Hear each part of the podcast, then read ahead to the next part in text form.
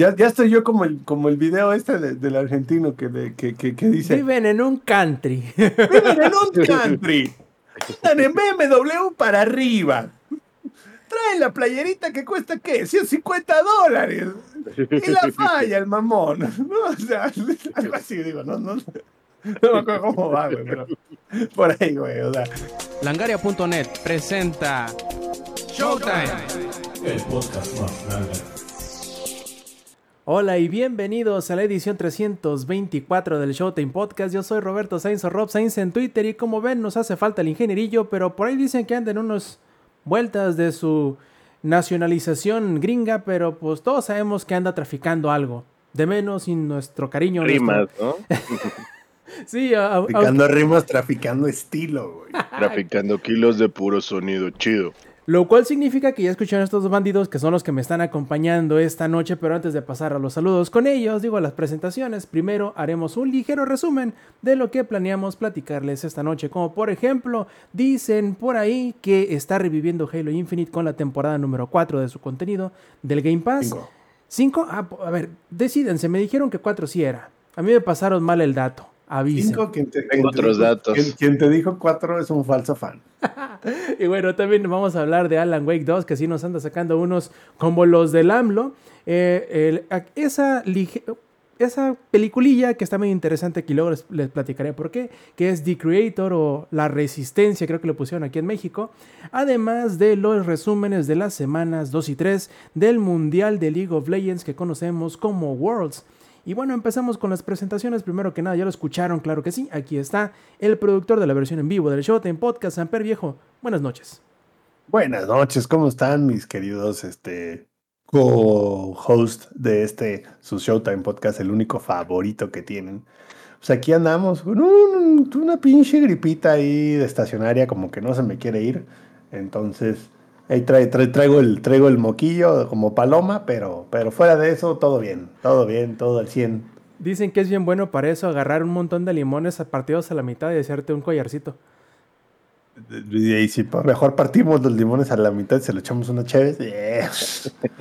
¡Qué lobo! Esa es una de las CRC, de, de, la, de la ecología reutilizada. Sí, sí, exacto. Seguramente eso va a funcionar mejor.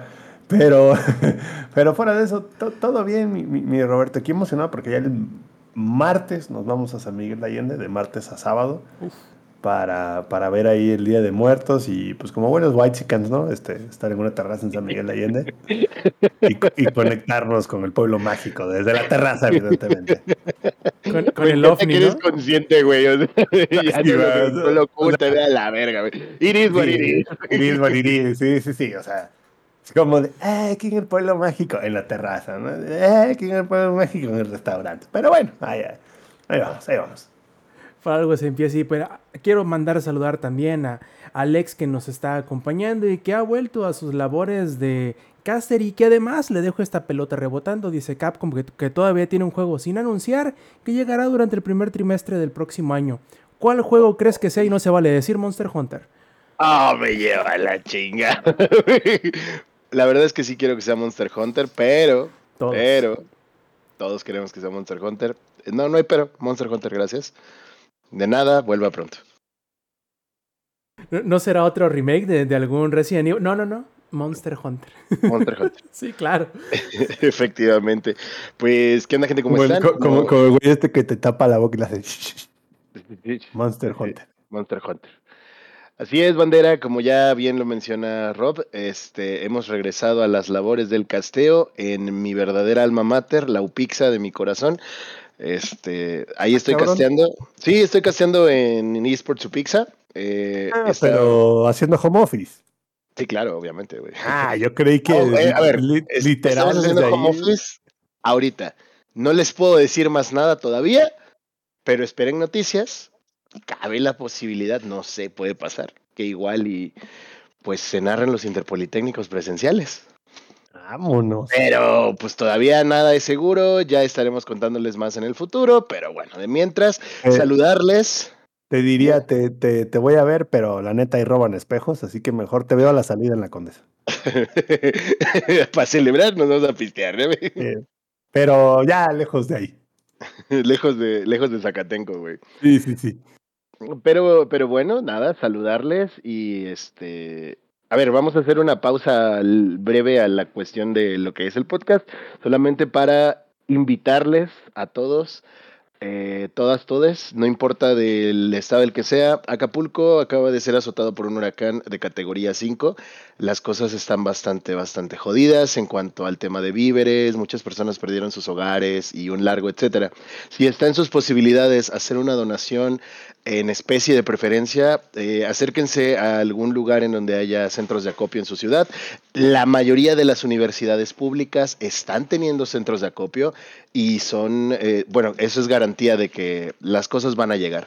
Este, igual de que etiqueten lo, que sea su donación con tinta indeleble eh, para que no haya proselitismo de por medio, porque está de la verga que en una situación de este tipo, pues eh, quiera aprovecharse con el gobierno de cualquier partido del que sea para, para promocionarse, ¿no? Y apoyar, apoyar sobre todo, recuerden banda, hay mucha desinformación, desafortunadamente. Hay muchos rumores que son falsos. Mi familia está allá, me han dado información. Algunos amigos que igual vivían en otros estados han, han ido ya a dejar este, víveres y demás. Entonces, de nuevo, si están sus posibilidades, bandera, donen, la gente de allá lo necesita.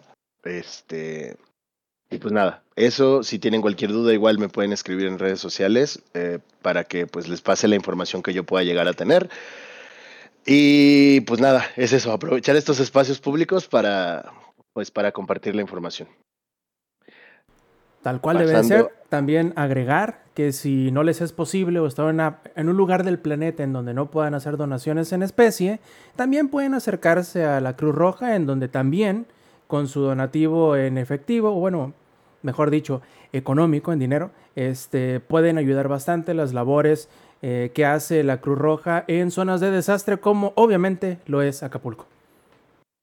Así es, este, bueno, cerrando ese tema que pues la neta está, está triste, pero es importante informar para todos, eh, pasamos a, la parte pues, pues tranquila, ¿no? Y chidilla, eh, ha habido Worlds, yo estoy narrando otra vez, lo cual la verdad es que me emociona bastante.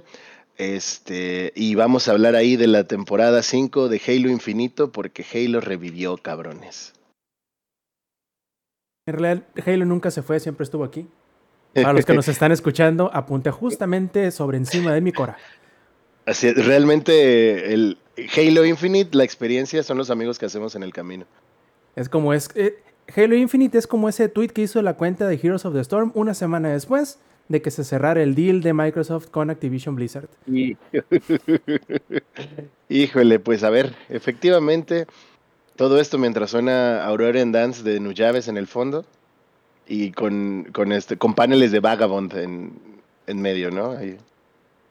Sí, para, los que no, para los que no sepan de lo que hablo, luego les comparto en redes alguno de estos videos de, de pon atención, Torfin, no tienes enemigos, nadie tiene enemigos. Qué hermoso, güey. Así es, así es. Y bueno, yo por mi parte he estado jugando, pues digamos que intermitentemente Mario Wonder. Todavía no lo he terminado, es por eso que no les voy a platicar de él esta semana, sino la próxima. Estoy más o menos a la mitad del mundo 5, me queda el mundo 6 y lo que sea que suceda después, probablemente sea eh, el castillo, por decirlo así, de, de, Bowser. Hay veces que aparecen más, más mundos, pero pues en eso ando, disfrutándolo bastante. Ya les contaré la semana próxima.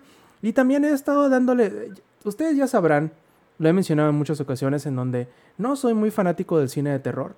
Eh, no acostumbro ver películas de terror, pero este año como que he intentado hacer un poquito el esfuerzo de, de ver un poquito películas ya sea del género o allegadas lo más posible. Eh, y ya les estaré platicando en semanas próximas. A lo mejor también las películas que, que he visto, no todas, quizá nada más las más eh, dignas de, de, platicarse, como por ejemplo Shin Godzilla, es de las que he visto recientemente que más o menos se, se adentran en el género o pueden contar porque es de monstruo, ya ven que la, temporada de Spooky a, todo eso incluye. Y a lo mejor les platicaré también de ellos las próximas semanas. En fin, antes de pasar a los temas tal cual. Recordarles a todos los que nos estén escuchando o viendo las versiones pregrabadas de su Showtime Podcast que pueden acompañarnos en la grabación en vivo que, que procuramos hacer los domingos a las 7 y media de la noche, horario de la CDMX, a través de twitch.tv de Buenal Langaria. Además, si llegamos a aplazar o cambiar la, la, hora y el día de la grabación de este Showtime Podcast, se pueden enterar de... Eh, puntualmente cuando suceda en nuestras redes sociales que pueden encontrar en langaria.net diagonal enlaces. El primer tema de esta noche es precisamente como lo platicábamos ahorita, la aparente resucitación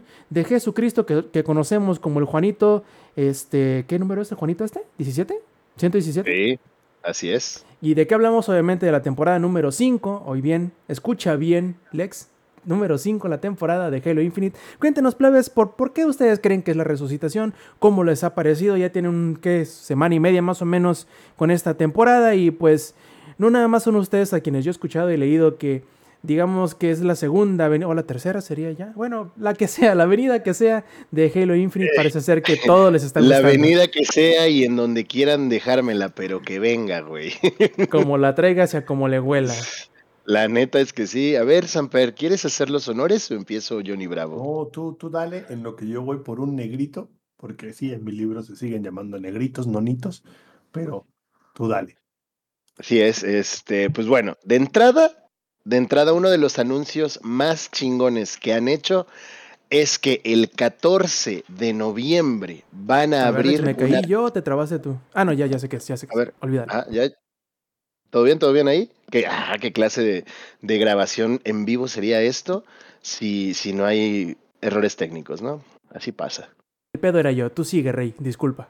no te preocupes, papi. Entonces, el 14, a partir del 14 de noviembre va a haber una playlist nostálgica con ocho mapas de nada más y nada menos que Halo 3.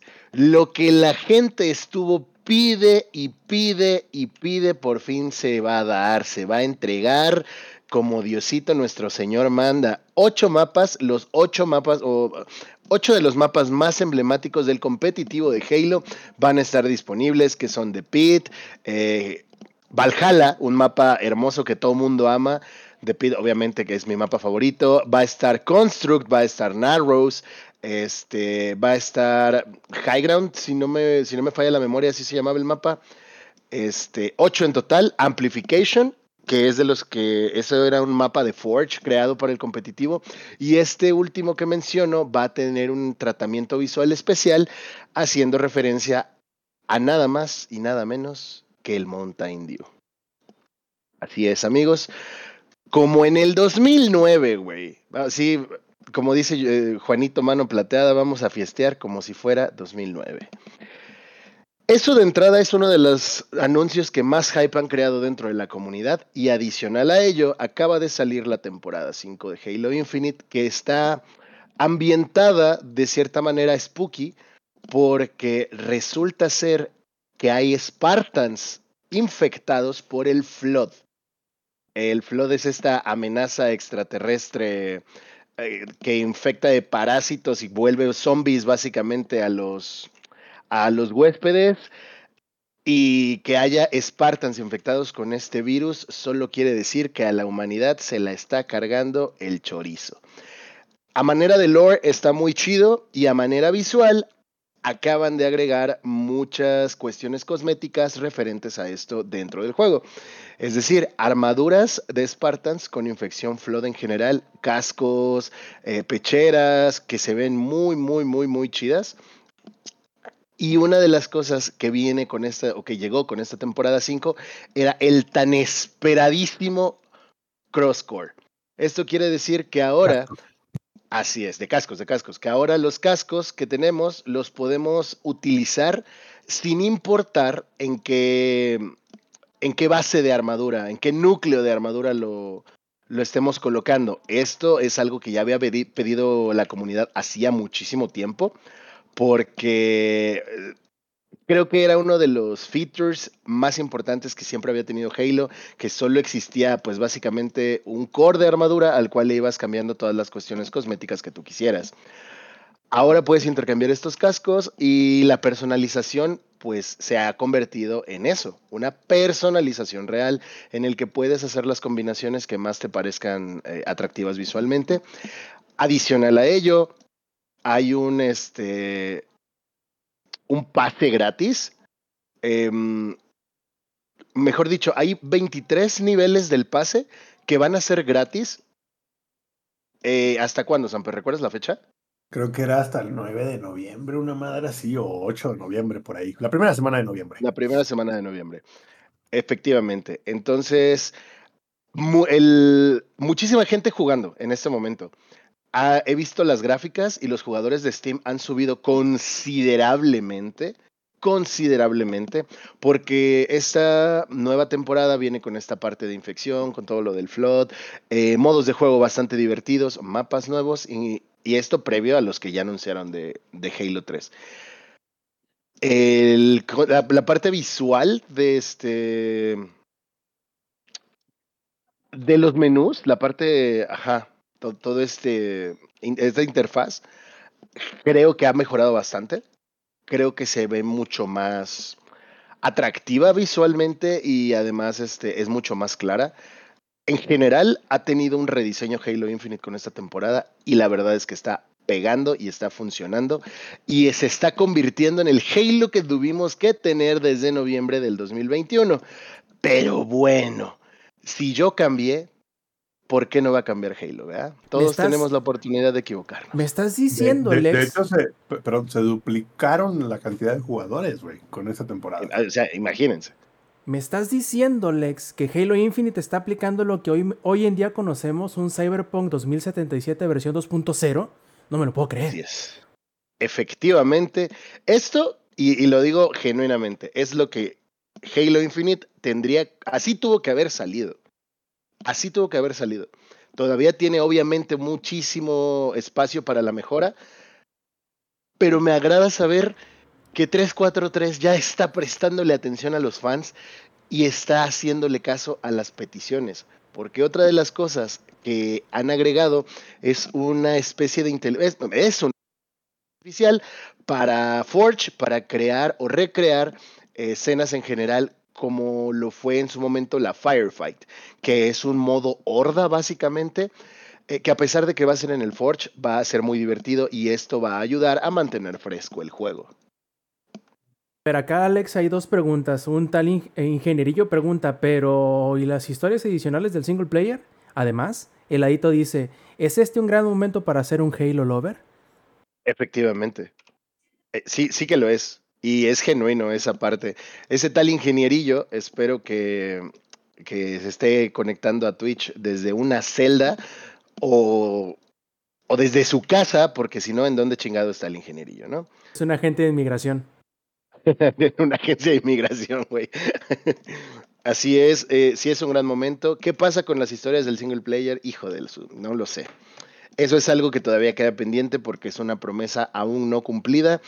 Pues Queda esperar, queda esperar, pero la parte del multijugador, la verdad es que lo están arreglando y eso me emociona de sobremanera. Ya hemos jugado con Samper, no mucho, no hemos podido jugar juntos mucho, pero la vez que jugamos nos la pasamos increíble porque hubo muchas, muchas, muchas mejoras genuinamente.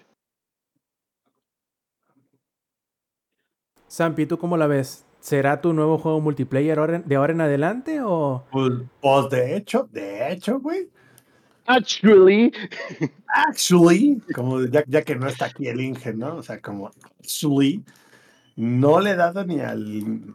¿Cómo se llama? Ni, ni, siquiera he pensado comprar el, el. ¿Cómo se llama?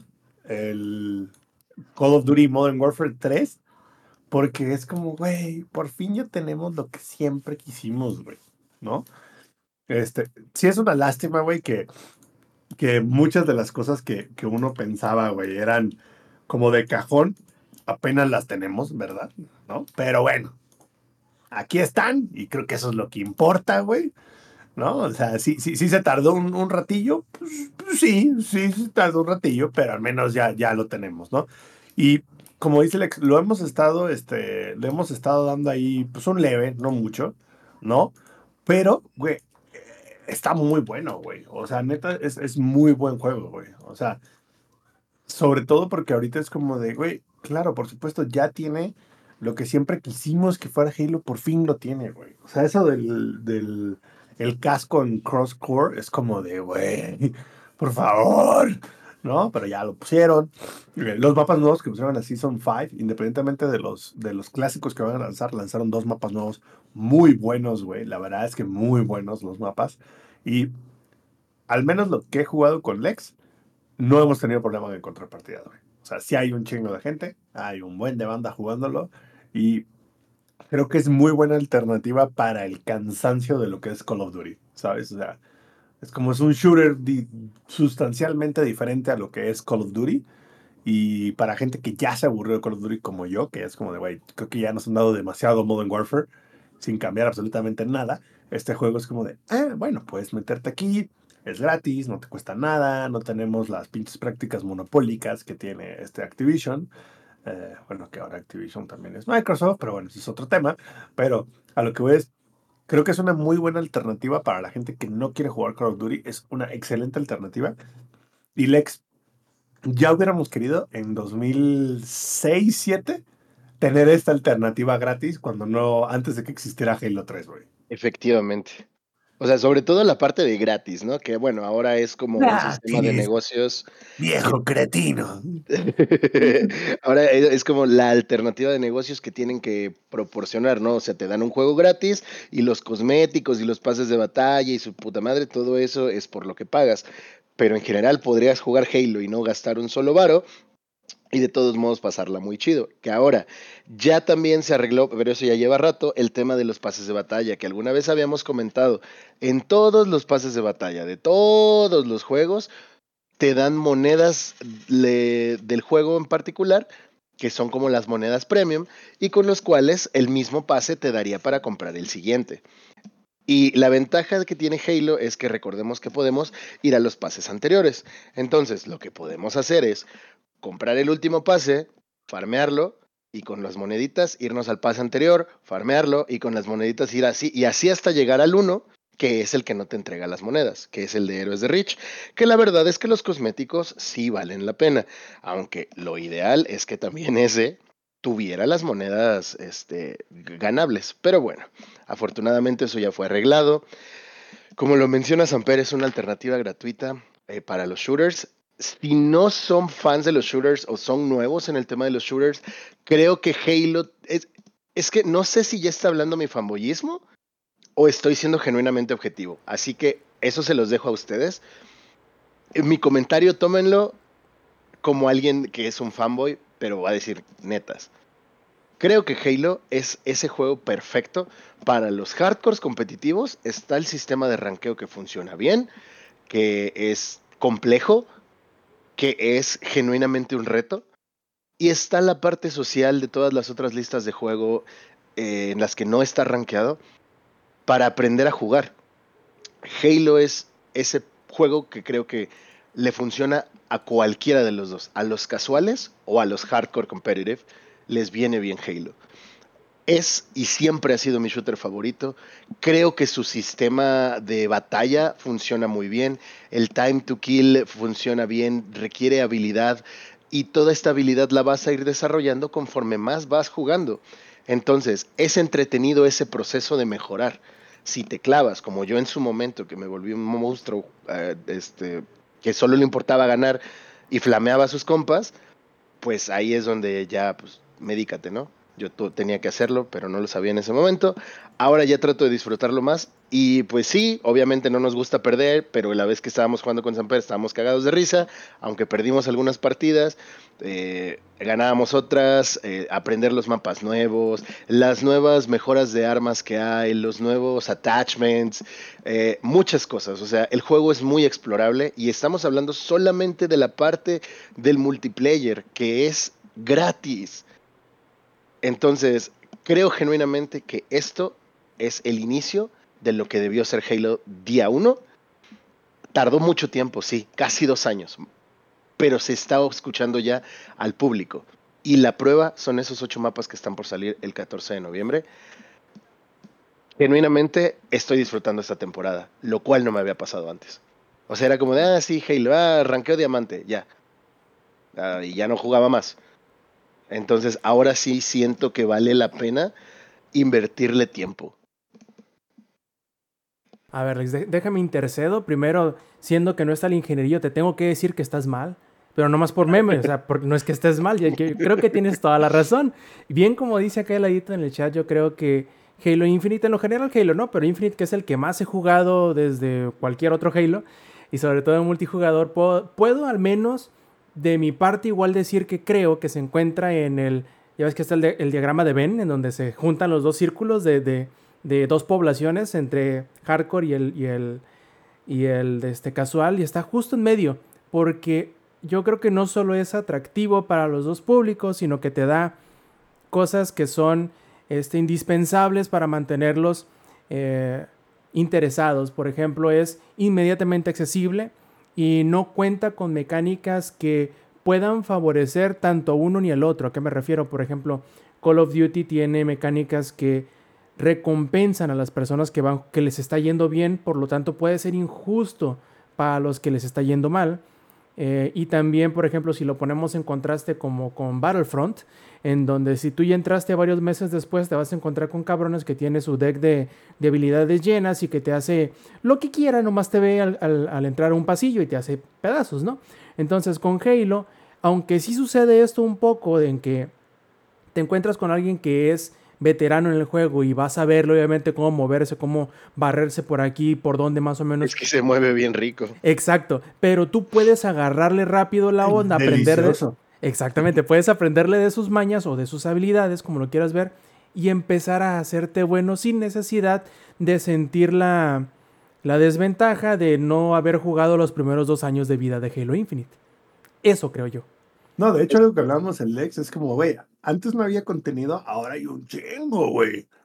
Porque como los pases no expiran, güey, es como de, ¿cómo? O sea, el jugador nuevo tiene cinco pases de batalla. ¿Me estás hablando de que tiene más de 500 niveles de Battle Pass por jugar? Sí, así es, es correcto. Y para los que pues han jugado y no lo han abandonado, el contenido sigue siendo entretenido, hay cosas que hacer, pero obviamente los que no han dejado de jugar probablemente están rankeando. Entonces, el, el grind del ranqueo es, otra cosa diferente. El competitivo de Halo, me atrevo a decir, es un juego diferente. Eh, si ustedes ven, por ejemplo, la HCS, que la semana pasada hubo HCS, eh, gana Face, de hecho, Face Clan, eh, contra Optic, que llegan a la final, ni modo, perdió mi equipo, que es Optic ustedes ven las partidas de, competitivo y es un juego diferente. O sea, esos güeyes juegan a otro Halo. Pero no por eso los casuales no pueden divertirse. Porque hay un. cuando los ves jugar dices, no mames, yo juego con el control desconectado al lado de estos güeyes. sí, güey. O sea, y menciona Rob el tema de las mecánicas o algo por el estilo, como en Battlefront, que son las cartas y cosas así. Aquí no, aquí es tu skill todo el tiempo. Que hay cosas que puedes aprender y desarrollar con la skill más allá de lo mecánico. Hay mañas, pero esas mañas son de ranked y casi nunca las vas a ver en las casuales. Que de vez en cuando te vas a encontrar un enfermo en las casuales. Es normal, pasa en todos los juegos. Pero, eh, pero aunque te encuentres el enfermo, si no tiene como raza que le sigue el pedo, difícilmente lo logras ejecutar en las casuales, ¿sabes? Porque mucha de la mancha, de la maña del ranked es como el teamwork, ¿sabes? Sí, claro. Y en las casuales es como de, güey, tiré la granada donde estaba el objetivo. No mames, no hay nadie en el objetivo. Todo el mundo está haciendo Team Deathmatch, güey. Exacto. Sobre todo en las Victim Battle, por ejemplo, que es uno de los juegos que yo considero más casuales, que es, divertido. O sea, y es eso. Hay muchas maneras de jugar a Halo, hay muchas playlists diferentes, hay para todo mundo. Y eso es lo bonito. A eso le sumamos Forge, que ya la comunidad está creando mapas, que ahora ya gracias a esta inteligencia artificial que acaban de poner este, de enemigos, pueden crear o recrear escenas de algún Halo en específico o hacer el firefight, que es este sistema como de hordas. Yo ya vi una, una recreación del final del Halo Combat Evolved en Halo Infinite con este sistema. Entonces, hay muchas cosas que explorar ahora, hay muchas cosas que jugar, muchos pases que farmear. Eh, no sé si voy a ganar Ranked, por mi salud mental creo que no debería, pero se siente fresco Halo otra vez, se siente con contenido. Y cuando llegue el... Aparte, el, ex, perdóname, cuando, cuando, anunciaron que iba a haber este, inteligencia artificial en Forge, lo primero que dije fue, les apuesto lo que quiera a que un pinche pelado va a recrear la misión final de Halo 3 en Forge. Lo primero que hicieron, güey. sí, obvio. Yo dije, güey, poco falta para que podamos jugar Halo 3 completo dentro de Infinite, güey. No lo dudo ni tantito. no lo dudo ni tantito. Porque la comunidad de Forge es bien heavy metal, güey. Y eso es lo bonito, y eso es lo que le estaba haciendo falta. metálica, metálica. Así es la comunidad de güey. Sí, güey, son, son trus, son hardcore. Y eso es precisamente lo que le hacía falta a Halo Infinite. Tener esa cantidad de contenido, tener esa cantidad de posibilidades de cosas que hacer. Genuinamente, creo, y esto ya no es un meme, que Halo revivió. Neta, es lo que necesitaba. Y el 14 de noviembre que salgan los mapas, voy a comprarme una pizza y un Mountain Dew a ver dónde el lo va a sacar pero voy a jugar como si fuera. Libre? Puede ser. bueno, buscaré en algún súper, ¿no? Pero. Sí, los venden en Mercado Libre, güey. De huevos, pues ya está, se va a armar y vamos a jugar como si fuera pinches 2009. Porque son los mapas de Halo 3 que no solo a mí, a la gran mayoría de la comunidad, la gran mayoría de la comunidad activa de Halo son fans de Halo de toda la vida, sí, pero que empezaron a jugar multiplayer como, entre comillas, grandes, en serio, y esto me refiero a, no importa si eres casual o competitivo, sino a jugarlo constantemente en Halo 3. Muchos, muchos, muchos le tenemos mucho cariño a los mapas de Halo 3, entonces creo que esto es un acierto enorme. O sea, y además son los mapas más importantes. Es Guardian, es Construct, es Narrows, es The Pit, es Valhalla, AMP, y me faltan dos. No creo que es High Ground, se llama uno de ellos. Este, que a ver si te acuerdas, Amper, la parte de abajo está como infectada de flood y la parte de arriba hay una escopeta como en una como en unas estructuras que parecen una reja. No recuerdo, pero puedes comprar el 12 de Mountain Dew en, Amazon, by the way. Mountain Dew, patrocínanos, por favor. Este el, ex, ya el sexto Monte Andiu, ya nomás abriendo la lata, se lo toma de un putazo y se estrella la lata en la frente, güey.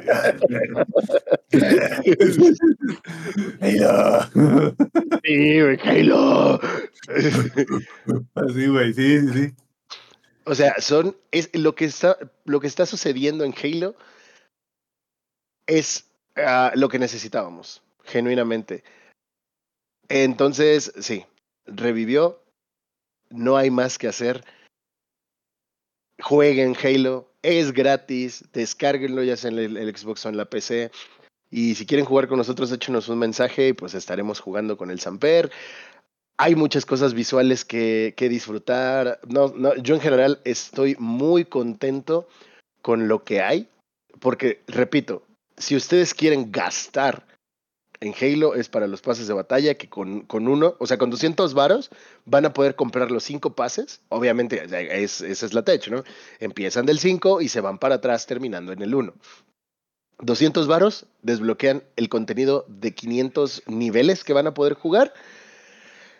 Y si ustedes quieren meterle más varo por las cosas cosméticas, dense, pero no lo necesitan. Esa es la cuestión. Se llama High Ground del mapa, ya me acordé. Entonces, es lo que necesitábamos y ya lo tenemos. Qué bueno, se siente bien, la verdad. Estoy muy contento con Halo. Se nota, se nota. Y también se nota que, que lo que le faltaba a 343 era ponerse al pedo. Pedos como los que le ha sacado Alan Wake 2 al Zampi, viejo, ¿cómo te digo? Cuéntanos. antes de, digo, muy buen segue, pero antes de eso, lo que, lo que hace el miedo de correr gente, ¿verdad? O sea, Nomás dijeron, vamos a correr unos cuantos. ¡Ole, verga! Y de repente empezaron a chambear todos, güey. Mi primera chamba. Mi primera chamba. Y todos así como de, ¡a su verga! Este. Pero sí, pedos, lo que me ha sacado el Alan Wake 2. Y, y fíjense que, este. Yo no soy fan de los juegos de terror. Y Roberto nos dijo, güey, nos están este, pidiendo que hagamos este, la reseña del Alan Wake 2. Y este, el Inge dijo, yo no puedo, este, pues tengo ahí los chamacos y la madre. Y yo dije, órale, pues, tiene su madre, ¿no? Así de, de los cobardes no se ha escrito nada. Tal es Jawelín, ¿no? Exacto, es Jawelín, échame ahí el código del, del Alan Despierto 2, vamos a ver qué pasa. Y este, y pues ya, llego, lo instalo, le doy play, todavía yo le juego al verga, digo, no, como que esto es un juego que al chile, chile, chile se tiene que ser con el Dolby Atmos completo, en la sala, con el home theater. Para zurrarte aquí con ganas. Eh, sí, sí, o sea, ya, ya, sí, digo. La diferencia entre zurrarte tantito y un chingo no es mucha, ¿no? Entonces, vamos para allá. Y lo empecé a jugar. Se tienen que lavar sí o sí, güey. Ajá, exacto, sí, igual les van a echar a la basura, ¿no? Entonces es como, ya, ya que. Y este. Y ya, empecé a jugarlo. Y me ha sorprendido mucho. Primero, es muy control-like. Es un juego de Remedy, en el mismo universo de control. Entonces, al final del día, sí se nota mucho y sí existen muchas conexiones con control, no solo en en temas de easter eggs, sino también en cómo se juega, en los personajes, en la manera que está escrita la historia, en la manera que se va desarrollando incluso la historia. Hay un chingo de conexiones con Control, ¿no? Entonces, pues ya compré el juego, digo, compré, lo instalé, lo empecé a jugar, me llamó mucho la atención. Creo que la manera en la que está escrita el juego, el primer capítulo, hay muy poco gameplay, pero mucho para engancharte, ¿sabes? O sea, y el juego no, no se apoya del scare jump, lo cual es genial. Creo que el, juego se apoya mucho más en este ambiente de vamos a poner todo bien tenso. ¿no? Vamos a poner todo como si tu novia te hubiera dicho tenemos que hablar y todavía no hablan, güey. A ese nivel de tensión se siente. Entonces, voy creo que en el capítulo, ay, güey, cinco, una madre así. O sea, voy poquito más de la mitad del juego según por lo que he estado leyendo llevo ya unas cuantas horas de juego. Y lo he disfrutado como no tienen idea. A pesar de ser un juego de terror. A pesar de ser un juego de que no es mi estilo, güey. Fíjense que lo he disfrutado mucho. Está increíblemente bien hecho en cuanto a diálogos, personajes, cinemáticas. El juego se ve increíble, se ve súper bien el juego. El tema del audio está chulo, o sea, cuando estás en el bosque caminando con el Atmos y el home theater, de repente escuchas así como que una rama se rompió por ahí atrás y tú vueltas a ver y dices, no, espérate, ya, ahora sí me va a caer la voladora. Sí, sí, no. Este, de repente sí te cae la voladora y terminas ahí agarrándote el corazón. O sea, la verdad, sí, sí, sí, sí, está, sí está muy bueno, güey. O sea, la verdad, sí está increíblemente bien hecho, güey. O sea, creo que se, se nota muchísimo la calidad de Remedy y se, se nota mucho la experiencia de Remedy en el storytelling, pero también se nota mucho que es un juego de Remedy, ¿saben? Es como, es como Starfield, güey. Starfield se nota a leguas, sin tú saber qué pedo, se nota a leguas, que es un juego de, de Bethesda. Alan Wake 2 se nota aquí hacia leguas, que es un juego de Remedy. Si jugaron Control o jugaron Alan Wake 1 o jugaron Quantum Break, lo van a ver y van a decir, güey, esto es un juego de Remedy de inicio a fin, por la manera en la que progresa la historia, la manera en la que se comunican los personajes, etc. Está increíble, está increíble. La primicia del juego es, tú eres la, empieza siendo la, la gente Saga Anderson, no sé por qué se llama Saga, pero bueno, Saga Anderson, este, que es un agente del FBI, este, y la mandan a ella y a su compañero, este, Alex Casey, los mandan a un pueblito que se llama Bright Falls, a, investigar un, homicidio, ¿no? Y llegan y está el homicidio, resulta que la persona que murió es, este, es un ex agente del FBI, paréntesis, Sam Anderson y Alex Casey son agentes del FBI, entonces pues empiezan a investigar, pues qué pedo, ¿no? Así de, bueno, pues qué pasó aquí con este compadre.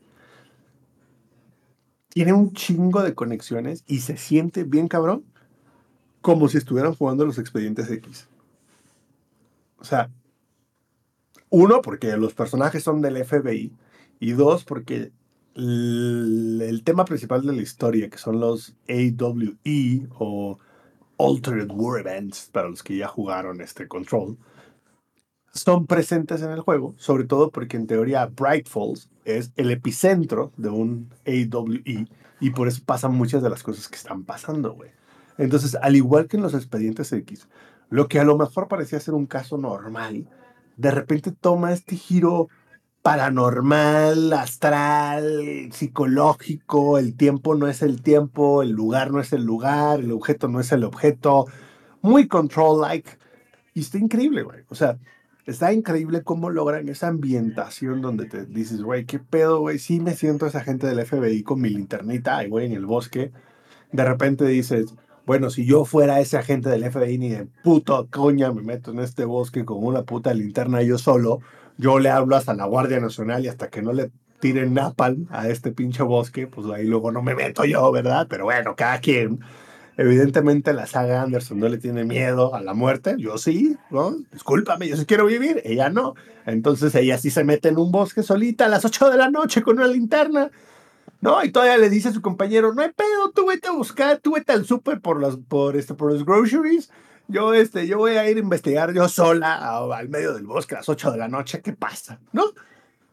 Yo no lo hubiera hecho, ¿no? Pero ella lo hizo. Ella decidió que a las 8 de la noche era buena idea meterse en el bosque, pasan cosas, le jalan la greña, te jalan la greña, te, te cagas, te vuelves a cagar, te peleas, está genial. O sea, independientemente, no les quiero dar muchos spoilers del juego, porque creo que al final ya es un juego que, al igual de control, lo que hace el juego bueno no es cómo se juega, no es el juego en sí, sino que es la historia.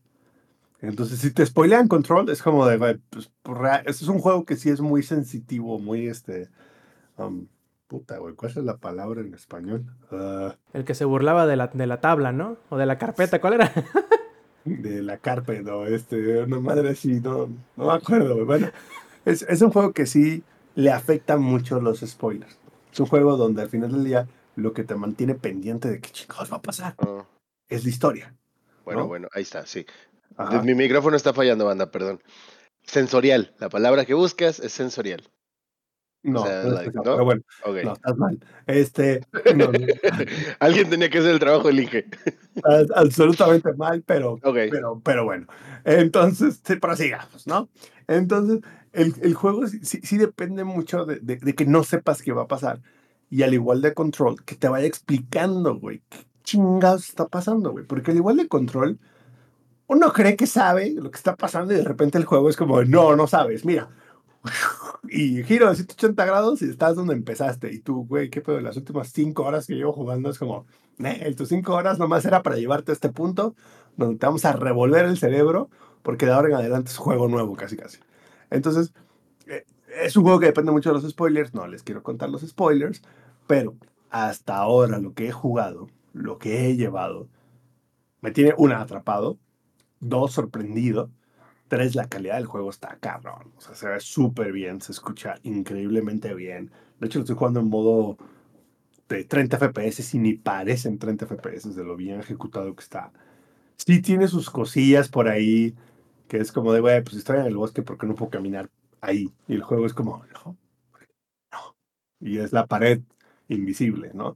Entonces, no es un juego de mundo abierto, simplemente es un juego que te suelta en secciones del mapa que tú puedes medio explorar por partes limitadas y de ahí es como de, esta parte de la historia está contenida a este segmento del mapa y ya, lo cual se agradece como no tienen idea, sobre todo porque estoy harto, güey, ya los había dicho, estoy harto de los juegos de mundo abierto de 700 misiones secundarias, este juego no lo tiene, de hecho, hasta ahora no me he topado con ninguna misión secundaria, todo es como sobre la misma línea de a lo que venimos, que es resolver este misterio, lo cual es genial.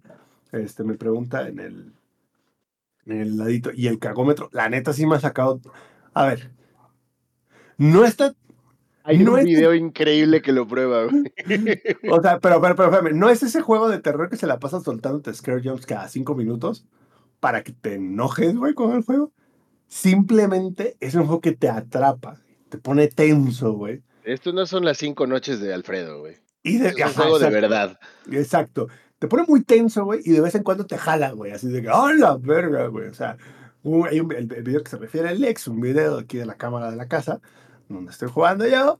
Es una escena donde llego, hay un lobo, el lobo está así como que bien belicoso el lobo, para al parecer el lobo le metió la cara al polvo de hadas, güey. Y el pinche lobo pasa por la izquierda, pasa para la derecha, y tú cuando volteas a ver te sale así el pinche lobo, y tú... Entonces, no, no es puro skirt jump. Simplemente te pone muy tenso, ¿no? Creo, y, creo que también, y, lo decía, creo que lo decía en el grupo de, WhatsApp, es un juego muy de nicho, güey. Sobre todo porque creo que es un juego que sí ocupa cierto nivel de hardware para poderlo disfrutar. O ocupas unos buenos audífonos, o ocupas un buen home theater para poderlo. Es un poco como um, el de Hellblade, no sé quién jugó el 1. De hecho, el juego te lo dice, güey. O sea, cuando tú entras al Hellblade 1, te sale un pinche letrero que te dice, o ponte audífonos, o espero que tu home theater esté vergas, porque si no tienes ninguno de los dos, no vas a poder disfrutar el juego al nivel que nosotros lo diseñamos.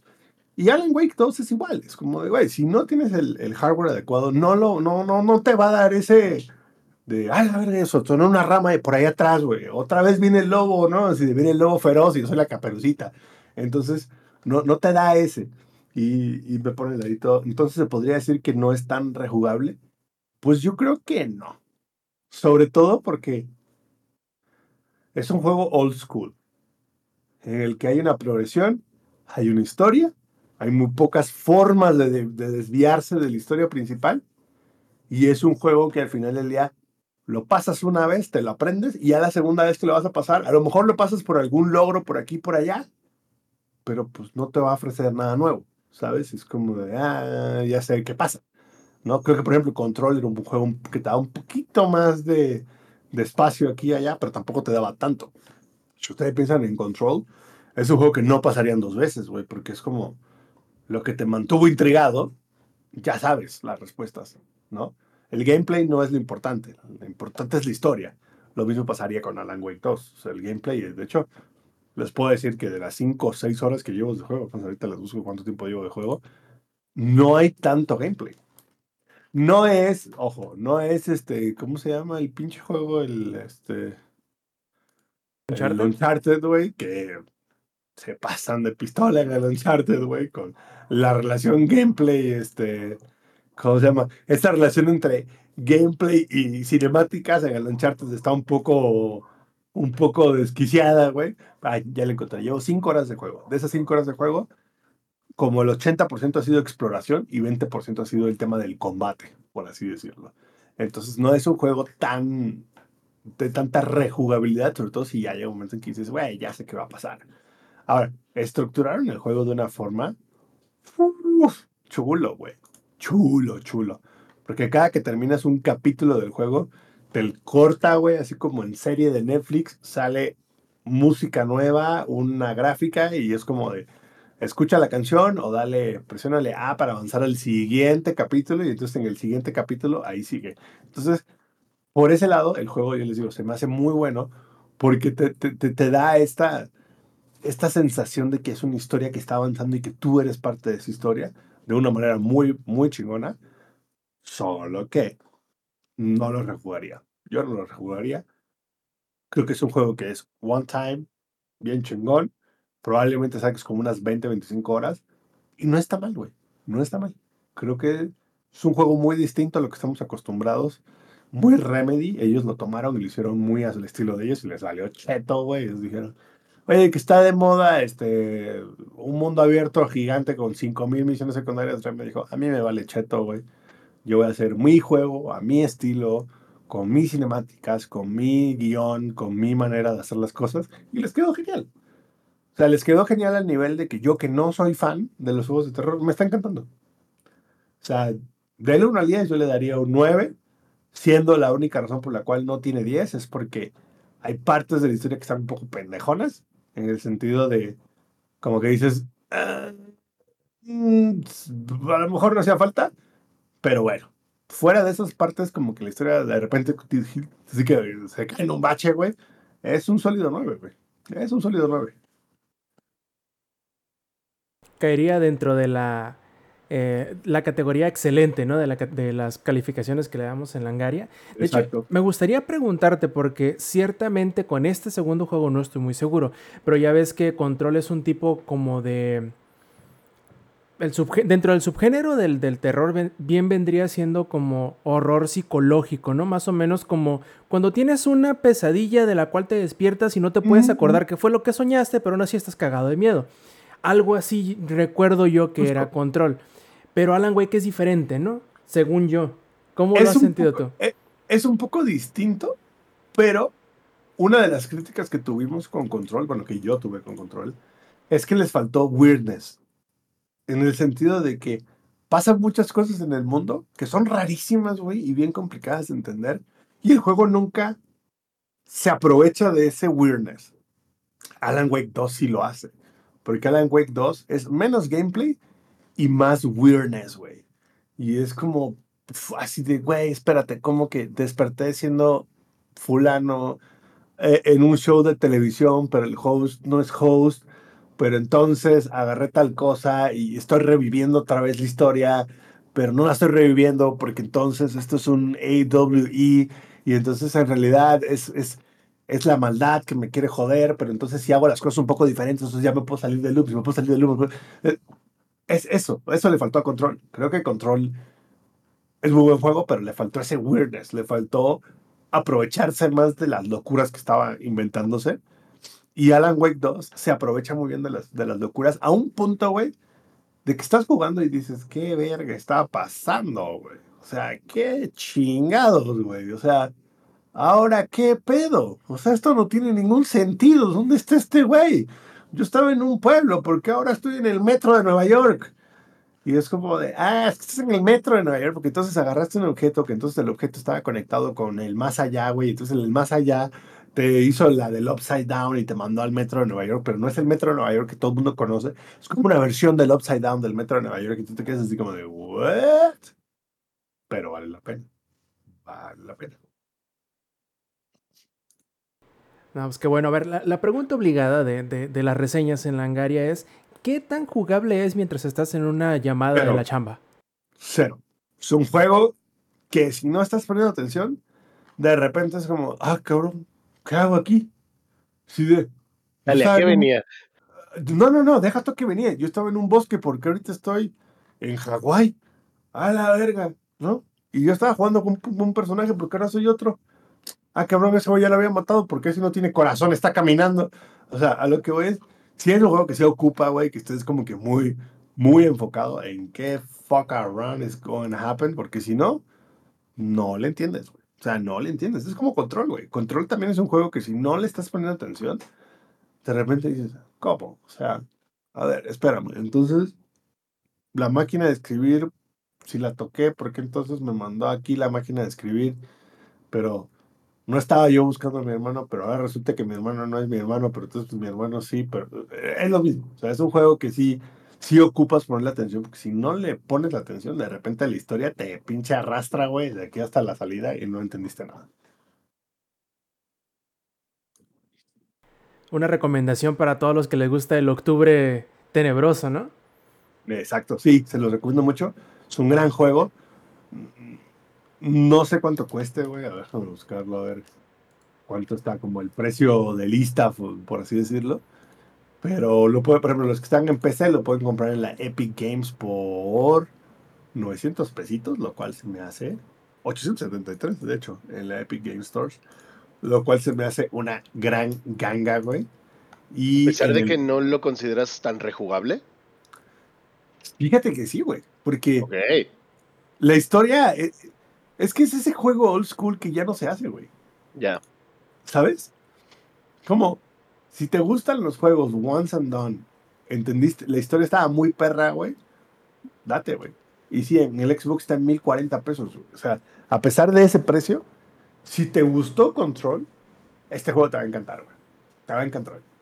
Ahora, si no eres de ese estilo de no quieres que un juego te agarre el cerebro y te lo haga papilla, evidentemente no te va, no es lo tuyo, ¿verdad? Pero si te gusta esta, esta onda así como de, haga, güey, o sea, si no le pongo atención a la historia, la historia me va a arrastrar, ténselo, güey. Es una gran recomendación. De hecho, ahorita el stream tiene como 4.9 revisiones de 5 en la Xbox Store y en Metacritic tiene 8.9 por parte de la crítica, 8.6 por parte de los usuarios. Nuevamente, este año ha estado muy cabrón en juegos. ¿eh? Ha estado muy, perro este año, ha estado muy perro. Y a diferencia de otros juegos de este año, la optimización y la manera en la que salió este juego está chula, chula, chula. Bueno, chavos, entonces sigo yo. No sé si en, en alguna ocasión les haya tocado ver un tráiler de, The Creator o aquí en México La Resistencia. Zampi, ¿no? Ah, no, no lo. No lo ubican. Ah, no, no, no. no. E, está bien, no hay ningún problema. Solamente quería saber si les había tocado, porque a mí me tocó verlo, el tráiler originalmente, como por allá de abril, si no me falla la memoria, principios del año, a final de cuentas. Es un tráiler bastante llamativo porque eh, involucra inteligencia artificiales, robots, androides, este, y es una película de ciencia ficción, digamos que aunque no es, no es, por ejemplo, un blockbuster como lo fue en su momento la de Edge of Tomorrow, que es una increíble película, que además de ser de ciencia ficción y que tiene alienígenas y viaja en el tiempo y que la madre, pues este es un, digamos que es un una película que intenta ser más concienzuda, intenta un poquito explorar temas que ya hemos visto explorados en otras películas de ciencia ficción porque es lo es un tema recurrente, vaya, la inteligencia artificial que se revela, que resulta ser que la milicia quiere eh, deshacerse de ellos para que no sigan, eh, no sigan significando o no sigan siendo o representando una, un riesgo para la humanidad. Eh, y a mí me parece que es una de esas películas que yo espero, yo creo, yo quiero pensar que así va a ser, que va a dejar más de alguna lección y no a nosotros como espectadores, sino probablemente a las compañías de producción y a los crews de, directores y de eso, porque muy a pesar de que es una película que se ve increíble en todo aspecto eh, técnico, el CGI se ve increíble, la, mezcla de audio es buenísima. Los actores son increíbles. El único en lo que yo a lo mejor le puedo criticar un poco es en el tercer acto. Siento que medio se desmorona un poquito o se fuerza hasta ciertos límites que muchas personas a lo mejor no van a poner de su parte lo suficiente para llegar a disfrutar ese último tramo. Pero a pesar de todo, que es una película que si tú la comparas con otras como por ejemplo Blade Runner, costó casi la mitad en hacer. Y fue una manera en que lo hicieron que debería, yo creo, debería marcar tendencia de aquí en adelante porque hemos hablado mucho de películas que echan dinero a lo pendejo y que no sabemos si en realidad vayan a a recuperarlo. Como pura, por, pura venta de facturas, mi chavo. Sí, o sea, y, y, mucho de ello, por, ejemplo, uno de esos sería este, Indiana Jones. Indiana Jones costó como 300 millones de dólares. Y tú dices, ¿dónde chingados salieron los 300 millones de dólares, no? Y si te pones a pensarlo, es simple y sencillamente porque de años para acá, no muchos, pero de algunos años para acá, eh, han estado abusando de los ejecutivos han estado abusando del poder que tienen para requerir y pedir cambios pendejos en un plazo de tiempo muy pendejo, lo cual hace que se que se que sean mucho más caras las producciones. ¿Por qué? Porque tienen que volver a grabar ciertas partes de la película, tienen que volver a mandar a los estudios de, de, efectos especiales para que se haga el CGI de manera diferente. De hecho, eso es mucho del motivo del por qué recientemente, en los últimos 2, 3, 4, quizás 5 años, el CGI se ha notado o, ha sido notablemente menor o la calidad mucho menor en consideración de películas anteriores y es por eso, porque no les dan el tiempo suficiente a los estudios que hacen el CGI. Y eso hace que la película no se vea bien, hace que la película no se arme bien y hace que la película sea inexplicablemente e innecesariamente cara. Gareth Evans con esta, no, Gareth Edwards quiero decir que es el director, con The Creator hizo algo muy inteligente. Lo primero fue Él armó la, película de principio a fin. Él grabó la película de principio a fin. Él editó la película de principio a fin. Con todo y, según recuerdo, los efectos sonoros.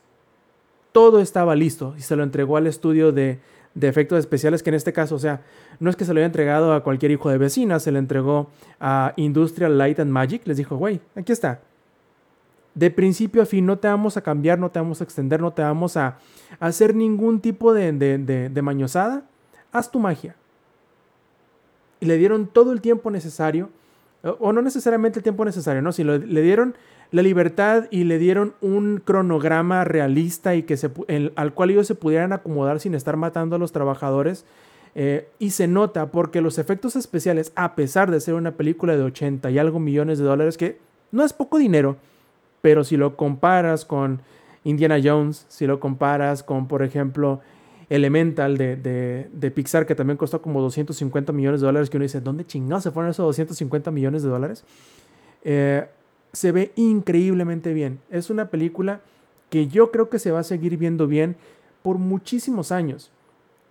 Por eso mismo que fue pensada, fue grabada, fue editada y luego sin hacer ningún tipo de modificación fue entregada al estudio de efectos especiales para que hiciera su trabajo como debe, con una visión clara, con este, diseños bien establecidos y les permitieron a ellos hacer lo que ellos hacen en el tiempo que ellos necesitan sin estarles moviendo. ¿Qué es lo peor que te pueden hacer en el trabajo, no? Que te digan, híjole, deja ese trabajo que te puse a hacer hace un mes porque tengo algo que urgía para ayer y necesito para mañana y te tienes que desvelar para que me lo cumplas. ¿Por qué? Porque lo necesito. Así es en, en el cine.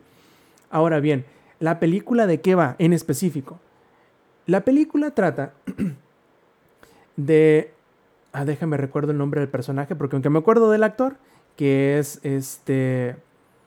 Eh, John Washington, eh, es un militar que está encubierto en, una, en un país no nombrado, según recuerdo, de, Asia Central, en donde está encubierto para eh, infiltrarse con los habitantes de este país que están eh, en colusión con los robots y las inteligencias artificiales para encontrar a los que ellos llaman el creador, quienes dicen, las milicias de Estados Unidos, que está a punto de terminar el desarrollo de una arma que supondría o que les daría la ventaja total en contra de la raza humana y por lo mismo es importantísimo el que lo encuentren y lo destruyan antes de que crea o que termine la creación de esta arma.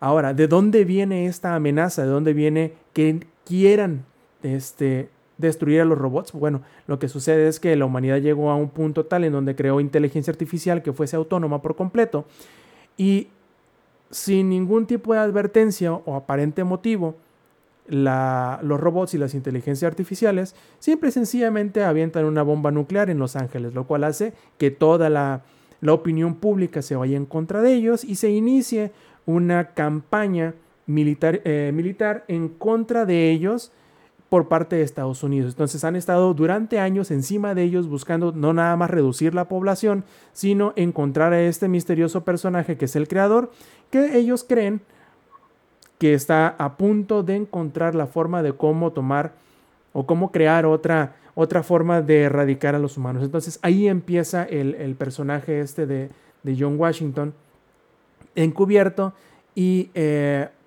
logran mediante una, digamos, un error, eh, echan a perder su operación encubierta cuando estaban casi a punto de descubrir dónde, dónde estaba y quién era este, este, esta figura casi divina, es como un dios entre los robots, por decírselos en pocas palabras. Eh, debido a ello, al, a este John Washington, pues lo devuelven como civil ante la pérdida de su eh, de la esposa que había encontrado dentro de este eh, campamento de rebeldes. Ah, Joshua Washington, perdón, perdón, Joshua Washington. Este, este campamento de rebeldes que eh, pues había encontrado supuestamente en su papel, como siempre sucede, ¿no? Con los encubiertos, siempre se hace o se enamora de alguien local y termina siendo que eh, ese, ese error o esa falta de comunicación que echa a perder la misión encubierta deja a, Joshua Washington asqueado de la acción militar y se vuelve civil nuevamente en, en, Los Ángeles hasta que la milicia vuelve a intentar recurrir a él, quien a regañadientes tiene que entrar de nuevo en acción porque, según los militares, el creador ya está a días de poder lograr por fin este de poder lograr por fin esta arma que le daría uh, digamos que la ventaja total a los robots en contra de la humanidad y por lo tanto no puede ser permitido que esto suceda, ¿no? Entonces, a mí me gustó mucho las primeras, los primeros dos actos de la película, creo que son increíbles, me gusta muchísimo, porque más que una película de ciencia ficción, que obviamente lo es a leguas, o sea, en ningún momento tú piensas que es otro tipo de género de películas, pero digamos que se asemeja mucho a, a una película militar tal cual, de acción militar o de política militar, no sé cómo, cómo decirlo. Es una película militar, las primeras dos terceras partes, eh, está increíblemente bien manejada, la mezcla de, de audio es buenísima, la verdad. Yo creo que pocas palabras, pocas películas me ha tocado ver en donde la mezcla sea tan buena como esa. Eh, ves como las eh, la mezcla. La mezcla. Este, probablemente como en como lo pasó con Top Gun Maverick, creo que esta película va a ser uno de esos que sean material de demostración para cuando tú digas, ok, acabo de comprarme una nueva bocina, un nuevo este subwoofer, un nuevo sistema de audio en lo general. Voy a ponerme a escuchar, o sea, a ver esta película porque está súper bien hecha. Yo, ya quiero volverla a ver aquí en casa para eh, volver a, experimentar esa, esa mezcla de audio. Es buenísima, la verdad. Y se va entremezclando a medida que vas explorando el segundo arco, sobre todo el segundo acto, quiero decir, de la, de la película, vas explorando uno de los temas que más me gusta de la, de la ciencia ficción, que es el transhumanismo. O sea, ¿qué va a suceder cuando la humanidad llegue a desarrollar y a crear inteligencia artificial que no solamente sea inteligente y autoconsciente, sino que puedas considerarlo como otra persona tal cual? Entonces es una idea que se va explorando poco a poco y que lo va contrastando con la con las intenciones del ejército estadounidense de querer simple y sencillamente erradicarlos. ¿Por qué motivo? No lo sabemos, pero simple y sencillamente quiere erradicarlos, quiere hacerlos pedazos y quiere encontrar a este creador que es obviamente la, figura eh, que tiene como que el liderazgo moral del movimiento, como ellos dicen, antihumanista y te vas dando cuenta cómo las cosas no necesariamente son como se los están contando al protagonista. Eh, y está bastante bien manejada, me gusta muchísimo. Yo creo que el final del segundo, el final del segundo acto de la película hubiese sido un buen final. Yo creo que de ahí en adelante no es que la película se haga mala, es que yo creo que necesitas darle muchos pases de, de buena voluntad. Necesitas poner de tu, de tu de tu parte para decir, ok, voy a, voy a permitirme creer que los saltos eh, dentro de la trama que tuvieron que suceder para llegar de un punto A a un punto B sucedieron fuera de pantalla y yo no me di cuenta. O simplemente, o simple como por ahí dicen, paso sin ver, ¿no? O sea, sin poner atención de que obviamente hay partes que están muy forzadas para llegar. No creo que sean malas tal cual, sino que simplemente creo que o está en el punto de esta película de la resistencia en donde o es muy larga para su propio bien o es muy corta para su propio bien, pero no es ninguna de las dos. Está muy chistoso. Yo creo que le sucedió también a, The Batman, pero The Batman, yo creo que a pesar de haber tenido un prácticamente cuarto acto dentro de la película, que es después de que, de que atrapan al villano principal, eh, digamos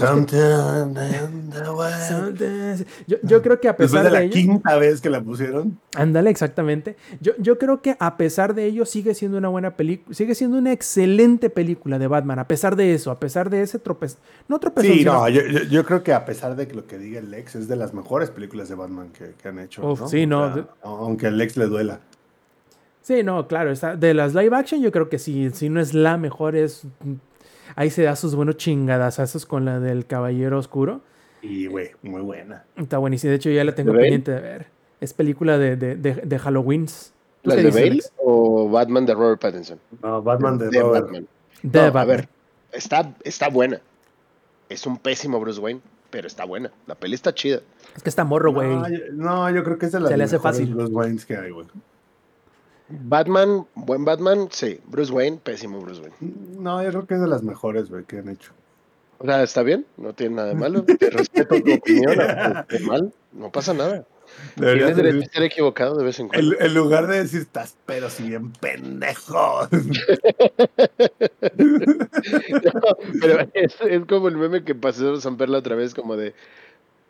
Tú vas a te- tener esta discusión, pero yo la voy a disfrutar porque me vale verga tu opinión de entrada y yo sé que no voy a cambiar y solamente lo estoy haciendo para molestarte. Así el No, San no. Es- es- Yo sé que estoy mal desde hace media hora. O Sí, sea, esto- yo lo estoy discutiendo para chingar. Sí, así Pedro, güey. Mi objetivo no es tener la razón, es enchilarte, cabrón. Sí, Justo, justo, justo. Entonces yo creo que este tercer acto, como les digo, no, no es que se les haya caído el tepache en la resistencia, sino creo yo que en este caso sí logra bajarle, por decirlo así, un peldaño, al menos para mí. A lo mejor en una segunda vista, ya viéndolo, viéndolo aquí en la casa, quizá para mí logra mantener la calificación de excelente, pero eh, por ahorita, habiéndolo visto solamente una vez en el cine, y no les voy a decir que no la disfruté, la disfruté a lo cabrón, pero a pesar de eso, hubieron dos, tres veces en donde me salió el, ojo de loca, no se equivocan, así de que con, con con la roca, con la, foto de la roca Dwayne Johnson, así de levantando la, la cejita. Eh, y yo creo que es una buena película. Pero yo espero que más allá del, contenido de la película, más allá de la calificación que se le dé a la película, yo quiero creer, quiero pensar y yo estoy esperanzado en que así va a suceder, en que las compañías de producción y sobre todo los directores vayan a entender el motivo del por qué y cómo fue que sucedió que esta película no costó más allá de, de lo que salió porque muy sencillamente pudo haber sido una película el doble de cara, pudo haber sido un Valerian y la, y la ciudad de los mil planetas que aunque me gustó mucho también, es una película que es yo creo que innecesariamente cara, costó como 150 millones de dólares, o sea, casi el doble de lo de The Creator. Y probablemente sea por esos mismos vicios que encarecen otras producciones. Lo que sí, lo que sí, la verdad, la, la, la morrilla que la hace de la, de la niña robot eh, es la primera vez que, que actúa, es su, es su primer eh, rol. Y yo espero que, que le vaya muy bien esta, a esta morrilla, se llama Madeleine Juna Boyles. Eh, hace un excelente trabajo para hacer su primera película. Eh, no voy a decir que John David este, Washington, que Joshua se llama en la película, no voy a decir que es el mejor actor. Yo creo que su estilo como que estoico de interpretar los personajes funcionó de menor o mayor medida en Tenet. Aquí un poquito necesita eh, sacar fuerza de flaqueza en cuanto a su calidad de actor. No digo que lo haga mal, digo que en comparación de una neófita, se ve, lo deja en vergüenza. La morrilla esta, John David Washington, lo deja en vergüenza, la verdad. Espero que tenga un futuro brillante esta morrilla en, en, en el cine o en la tele, donde sea que vaya a seguir saliendo. Y este, yo creo que pudieron haber aprovechado más a uno de los actores de reparto que más me agrada ver en, el, en, en pantalla, que es este Ken Watanabe.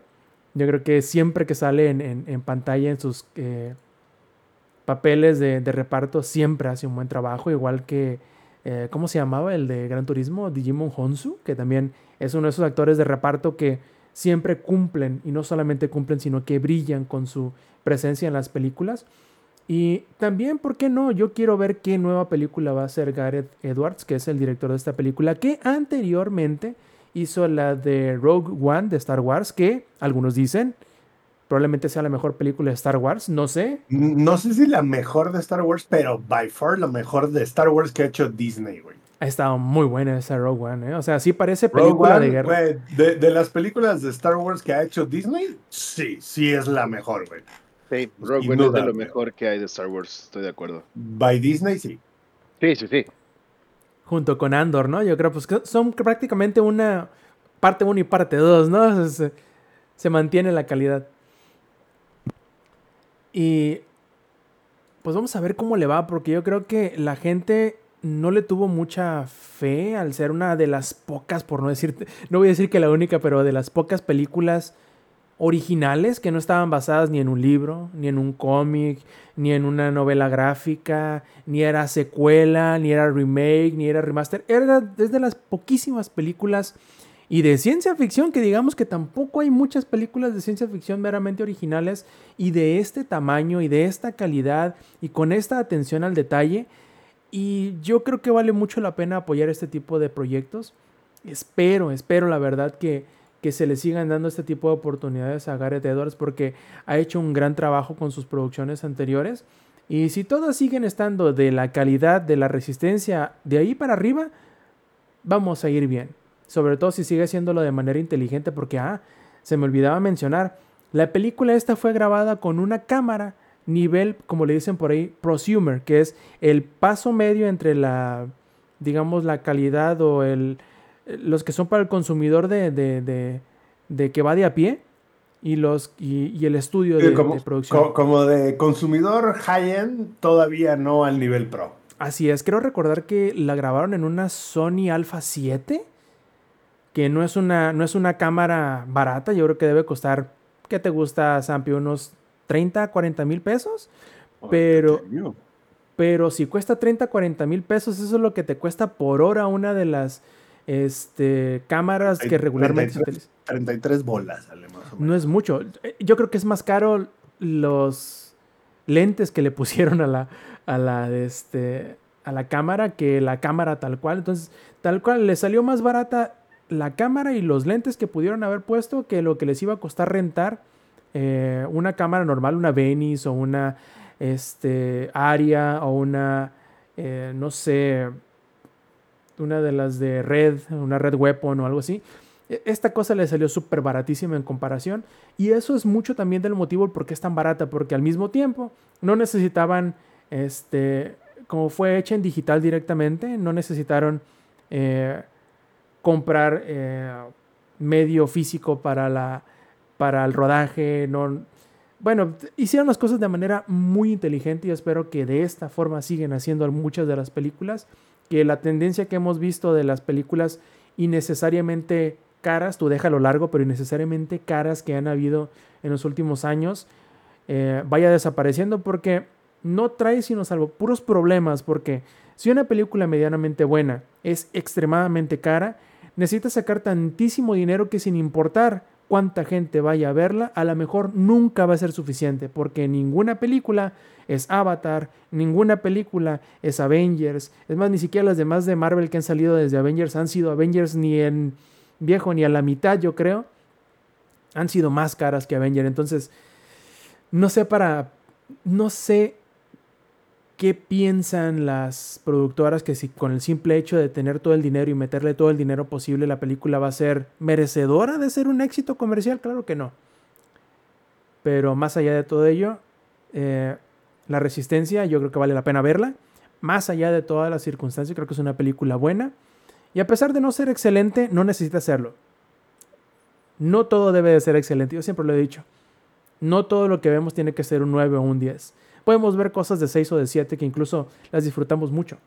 Más que algunas cosas comerciales que podríamos decir son de 9 10. Si, ya lo chutamos el universo cinemático de Marvel, güey.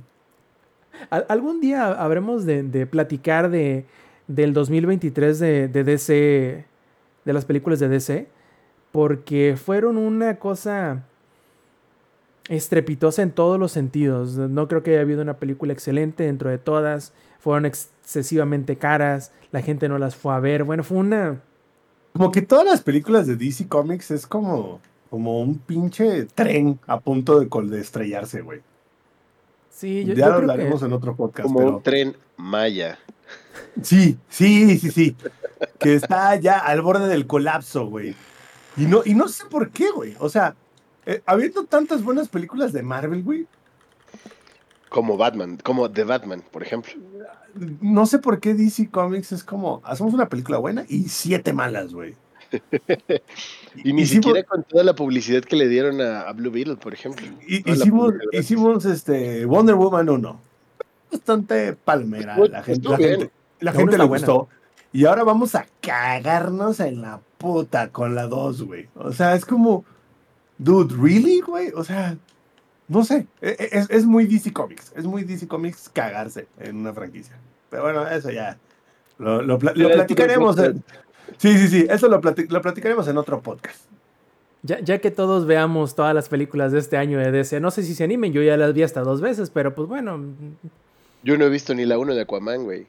Ah, está buena. Le tengo esperanza a la 2. Pero es un tema que tocaremos en, en otro podcast. Como por ejemplo, dejamos la semana pasada para otro podcast el seguir cubriendo lo que ha sucedido en el Mundial de League of Legends. Que bueno, aquí está Lex para contarnos. Primero, Lex, no sé, no recuerdo si explicaste el formato del torneo porque no le alcanzo a entender porque parece una parece una fracción entre números primos que además traen este punto decimal. No entendí ni madres, la neta. porque...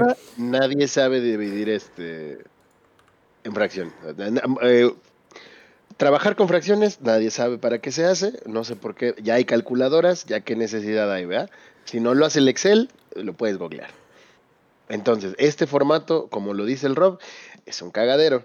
Una vez ya comenzando la fase eh, de mundial, ya una acaba, acaba el play-in, estamos en el sistema suizo. Es decir, empezaron a jugar. ¿Qué sistema imperial ni qué chingados, dice. ni los, eh, ¿cómo es? Ni los, este, ni los ingleses se atrevieron a tanto con su sistema. Vamos a medir con lo que sea patas primero, antes que medir con el sistema decimal. Pero con rocas, güey. Imagínate, antes miden con piedras, güey. Pero bueno, ¿de qué se trataba esto? Pues se iban a enfrentar todos los equipos en un mejor de uno y se iba a hacer una fiesta. Acá la primera partida es de T1 en contra de Team Liquid, no hay ni siquiera que decir acá, T1 estompea a Team Liquid y pasa eh, con, una, con una victoria. ¿Qué más hay, Rob? Pues hay una low bracket y un high bracket, pero la verdad es que yo tampoco entiendo cómo está este formato. No sé qué está pasando, solo sé que para variar, China y Corea están dominando el mundial. Tienen liga de ascenso y descenso dentro, de la, dentro del mismo torneo. Mundial, ¿no? Sí, güey. Luego tienen repechaje y volados, güey. Sí. Juegan un piedra, papel o tijera, lagarto o Spock. Y bueno, ahí pasa, ¿no? La siguiente. Bueno, T1 gana Team Liquid. Por otro lado, el clásico de la LEC contra la LCS. Gana Cloud9 en contra de Mad Lions. Por otro lado, GNG. No es sorpresa que ganara en contra de la Gustavo Madero Esports o los Gigabyte Marines. Por, su abreviatura eh, GAM. Ya sabemos que es Gustavo Madero Esports. Eh, Team BDS en contra de JDG, otro equipo chino, pierde Team BDS.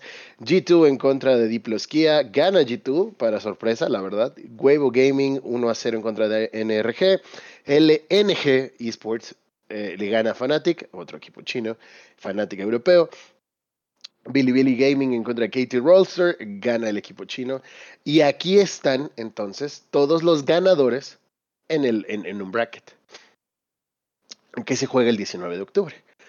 G2 le gana a Gaming, JDG le gana a Bilibili, LNG le gana a Cloud9 y Gen le gana a T1. A ver, T1, sí, ahí juega Faker y todo lo que quieran, pero creo que actualmente el mejor equipo que hay es Gen Equipo coreano además, y además es como el América Chivas de Corea ya. Gen en contra de T1, eh, donde T1 es el América, obviamente, y pierde el América, pierde T1, pierde mi familia. Nos vamos al lower bracket, que están los equipos que perdieron en, la fase del, pareo suizo. NRG le gana a Team Liquid 1 a 0.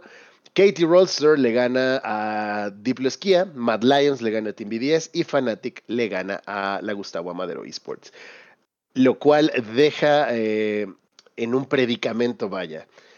De, esta, de estas dos llaves que salieron, hay otra llave eh, inferior, extraña, que no sé qué es lo que está pasando en este mundial, pero bueno. Y de la llave de ganadores, pues se sigue haciendo estos que, siguen ganando, ¿no? Entonces, en la llave de ganadores, G2 pierde 2 a 0, que estas, ya, estas partidas ya eran a mejor de 3 en, en el high bracket. o en el Winners Bracket. Gana JNG 2 a 0 a G2. Y por otro lado, JDG le gana a LNG 2 a 1. Por otro lado, regresamos al bracket inferior extraño que tenemos por acá. NRG le gana 1 a 0 a Mad Lions. T1 le pasa por encima a Cloud9 para sorpresa de nadie. Katie Rolster le gana a Weibo Gaming. Y Billy Billy le gana a Fnatic. Dejando en este lower bracket de mejor de 3 a Diploskia 2 a 0 en contra de Team B10 y a la Gustavo Amadero Esports en contra de Team Liquid ganando 2 a 1, lo cual deja a Team B10 y a Team Liquid fuera del Mundial. Por otro lado, regresamos al bracket superior, todo extraño este que está pasando acá, en el cual se enfrentan jugadores de este bracket como de en medio, de los que no estaban por ser eliminados, vuelven a intentar eh, juegan en estas partidas y llegan como otra vez al high bracket, no sé, algo muy raro la verdad. Juega el NG en contra de Katie Rolster y gana el NG 2 a 1. Juega T1 en contra de Billy Billy, les pasan por encima 2 a 0. NRG 2 a 0 en contra de G2. Y ahora el otro lower bracket raro que se jugó eh, este fin de semana. Cloud9 pierde 2 a 1 contra Fnatic. Diploskia le gana 2 a 0 a la Gustavo Amadero Esports, Huevo le gana a Mad Lions 2 a 0 igual, y entonces nos quedamos con eh, este bracket extraño también de Katie Rolster que le gana 2 a 0 a Diploskia, Billy Billy le gana 2 a 1 a G2 y Huevo le gana 2 a 1 a Fnatic, lo cual nos deja a estos 8 equipos que pasan a la fase de eliminatorias. Genji en primer lugar, JDG en segundo lugar, LNG en tercer lugar, T1 en cuarto lugar, NRG en quinto lugar, Katie Rolster en sexto, Billy Billy en séptimo y Weibo Gaming en octavo. Estos, eh, ya es básicamente cuartos de final eh, y las partidas quedarían así. Genji se enfrentaría a Billy Billy Gaming, NRG en contra de Weibo, JDG en contra de Katie Rolster y LNG en contra de T1. ¿Qué tenemos aquí para sorpresa de nadie? Equipos de China y de Corea. Para variar, una vez más, el Mundial se va a definir entre China y Corea. Ya veremos qué sucede en estas partidas, pero si quieren mis predicciones, JNG pasa a semifinales, NRG pasa a semifinales, JDG pasa a semifinales y T1 pasa a semifinales. Entonces se estarían enfrentando. Todos los coreanos. No, chinos también. y e, Energy es gringo, ¿no? E, e, NRG, eh, no, no, sé qué, no sé de dónde salió. Se, se supone. El gringo. Se supone que son gringos, pero hay dos coreanos en la escuadra. O sea, el, equipo viene de, la región estadounidense, pero tiene. Obviamente, ¿no? Obviamente. El equipo viene de la LCS. Por eso, capital gringo. Así es que de hecho en mis predicciones fue el único que me falló, porque yo no creí que la LCS fuera a llegar a estas instancias. Nadie, ¿verdad, Liquid? Digo, TSM, digo, este... ¿Quién más? ¿Cloud9? Cloud9, no, nadie, nadie. Pero NRG lo logra. Eh, yo creo que se pasan por ahí porque como nada más se llaman NRG, daban la impresión de ser coreanos o chinos, güey, entonces así se colaron. Ah, porque... Pero ¿cómo están acomodados? O sea, ¿quién se va a enfrentar con quién y el, ganador de quién va a enfrentarse? Porque yo vi que después de cada ronda había un sorteo y otro sorteo y otro sorteo y ya no entendí ni madres. Se van a sortear unos vergazos. Luego uno hizo cuatro en línea y otro hizo chorro y centrito y cuatro esquí. No sé, estuvo bien raro. Luego jugaron lotería estos cabrones. Estuvo bien, estuvo bien extraño. Porque los que ganaban pasaban a esa tabla rara en donde los mezclaban para jugar. Y los que ganaran se iban como a un higher, higher bracket, como un winners, winners bracket. Y luego había un bracket en medio, como winners, losers bracket. Y luego había losers, losers bracket. Algo bien raro. Es, es la primera vez que se ve algo así en el mundial. Pero, eh. No sé si lo estaban haciendo para ver de qué manera hacían que no se viera tan mal que todo China y Corea llegara. Pero bueno, ahí están. Yo creo que era una justificación, la verdad. Pero ahí están. ¿Cómo, cómo está la parte de cuartos de final? Pregunta Rob. Genji contra Billy Billy. El que gane de ahí pasa a semifinales y se estaría enfrentando al que gane de NRG en contra de Weibo Gaming. Después, la siguiente semifinal sería el ganador de la partida entre Katie Rolster y JDG en contra del ganador de la partida de T1 y LNG. Esas serían las dos semifinales. Según mis cálculos sería, según tu quiniela, GNG contra Energy y JDG contra T1. Es correcto. De los cuales supongo... ahí GNG va a hacer pedazos a NRG y T1 en contra de JDG va a estar bueno. Mi corazón obviamente apoya a T1 porque pues ahí juega Papito Faker. Y, y que la final, otra vez, sea T1 en contra de Genji. Y por séptima vez en el año le va a ganar Genji a T1. No me diga, no me diga, no me diga. Efectivamente. Pero bueno, este, digo, me puedo equivocar. La verdad es que esta es una de las temporadas en las que más alejado he estado del competitivo de LOL. Así como de que no, no he visto las partidas ni nada por el estilo. Pero bueno, entonces, así es como vamos en el mundial. Este mundial extraño y que fue un cagadero. Pero sí, sí, sí estuvo muy raro. Yo también creo, igual que tú, Lex, que lo hicieron para evitar que, que terminaran China y Corea en, en los playoffs, pero terminaron China y Corea en los playoffs, o sea que mm, terminamos en el mismo. Pudo ser peor, pudo ser China y Taiwán en los playoffs. no, y ojo, ojo, ojo, ojo, que en mis predicciones del pareo suizo, de quienes pasaban a las eliminatorias, me equivoqué solamente en Diplosquía porque en lugar de Diplosquía pasó en RG. Es el único en el que me equivoqué y me equivoqué en el quién iba a salir invicto del pareo suizo. Puse T1 porque mi corazón me dijo T1, pero evidentemente era Genji. Mi culpa, mi culpa, la verdad. Pero si no han hecho su pick'em, pueden ir a hacerlo este, para los cuartos de final. No voy a apostar, porque esta vez, como les dije, no he estudiado nada, entonces no sé si esta vez pueda ganar. Algo. Solo se vive una vez, dice el güey. Exacto. Chingue su madre, ¿ves? Pero bueno, ahí está. ¿Qué más le puedes deber a Coppel, güey? Pero ahí está el resumen rapidísimo del Mundial de League of Legends. Y solo como comentario, hoy se estaba jugando el International. Hoy se terminó, ya tenemos campeón de International 2023. ¿Quiénes fueron, Roberto? Team Spirit no perdieron ni un mapa en todo el torneo. Así nomás. Así nomás. No ocuparon. No, necesitaban nada más que, que, sus sueños y su amistad para conquistar de internacional. ¿Y como de anime? ¿Sonó el opening y todo el pedo? No tanto, porque fíjate que estos vatos, eh, aunque son así, bueno, ellos ganaron el International hace dos años. Y hace dos años eh, tomaron el mundo por sorpresa por completo, porque tal cual era un exentrenador que se jaló a cuatro cabrones de jugar este, de Ranked. De, y fíjate, eran puras. Son, son puros entre que rusos y ex. Este. Ex repúblicas soviéticas. O sea, eran. completamente nadie esperaba que fueran a ganar. Y también creo que en ese entonces tampoco tiraron un solo mapa en todo el torneo. Y ya para este. El año pasado se quedaron en el camino como en cuarto lugar lo cual no es un mal puesto para nada. Pero este año volvieron con ganas, cabrón, de que no les tiraran ni un solo mapa y estuvieron súper cabrones, la verdad. Yo no esperaba que fueran a ganar porque todo el año habían estado ganando los majors y todos los torneos. Habían estado ganándolo ya fuese Tundra o Liquid, creo. Sí, creo que Liquid o Tundra habían estado ganando.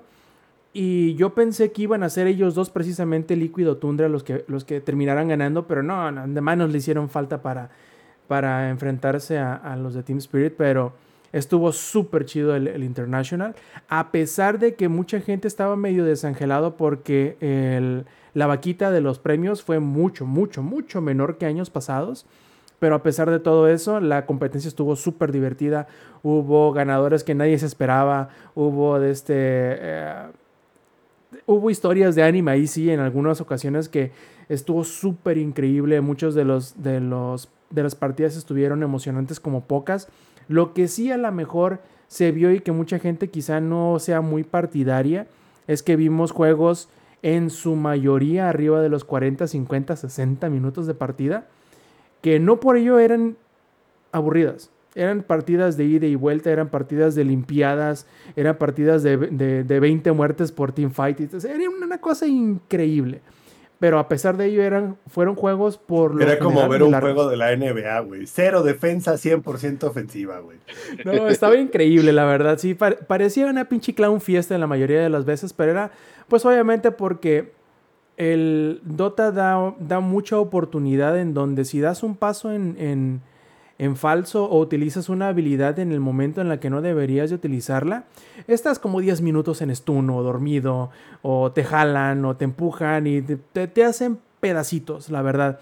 Y luego ya que llegas a, alturas muy, muy posteriores de las partidas, a los objetos más fuertes que hay, dropean cuando te matan. Entonces ahí veías que pasaban para un lado esos, esos ítems, pasaban para el otro. Entonces era una cosa increíble. A mí se me decía que en algunas de esas partidas a los comentaristas les iba a dar algo, pero es parte del show, ¿no? La verdad estuvo muy divertido de International.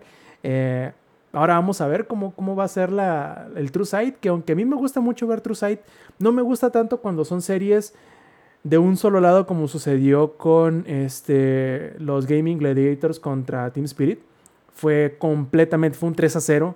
Así una estompeada horripilante los primeros dos juegos. Luego el tercero, los Gaming Gladiators empezaron los primeros 20-25 minutos estompeando casi tal cual había 95% de probabilidades de que ganaran los Gaming Gladiators y de alguna manera con una team fight así increíble lograron darle la vuelta y de ahí en adelante ya no pudieron hacer nada en contra de, de Spirit en el tercer juego y los hicieron pedazos, Se apareció un estompa al otro lado y lograron, como por ahí dice el, dicho, caballo que alcanza gana. Y así les pasó con los de Team Spirit. Los alcanzaron, les dieron la vuelta y los hicieron pedazos. Ya no pudieron meter ni las manos, la verdad, estuvo increíble. Algún día, les que te quieras meter a ver lo de, lo de Dota, es una cosa que no tienes una idea. Yo creo que. Yo no sé cómo le hacen para que todos los, los, los internationals se sientan como si fuese un torneo completamente distinto al anterior, en donde cualquier persona puede, cualquier equipo puede ganar, como lo hemos visto con, con, con OG hace unos cuantos años, como lo vimos con Team Spirit hace un par de años, y como lo hemos visto con PSG, es como, LGD. Es, como, este, como el béisbol, la MLB, güey. Cualquier equipo puede ganar en cualquier año. Por ejemplo, este año tenemos en la Serie Mundial dos equipos que nadie daba ni un varo por ellos, güey. Y ahí están, güey. Eh, dos equipos que a mitad de la temporada iban cero ganados, 140 perdidos y de todas maneras terminaron ganando. ganaron, güey. O sea, literal, es como. ¿Quiénes están en, en la Serie Mundial ahorita? Los Rangers de Texas y los Diamondbacks de Arizona, güey. Ni siquiera ganaron sus divisiones, güey. Y ahí están en la Serie Mundial. Es como, what the fuck. Así es. Yo te recomiendo mucho, Alex, que, que aunque no juegues, yo creo que... Eh, yo no entiendo una chingada de Dota 2, ¿eh? O sea, sé así por encimita nada más, lo disfruto por el espectáculo, por los colores y las explosiones. Que, no es LOL con más, este, con más farmeo, güey, y más largo.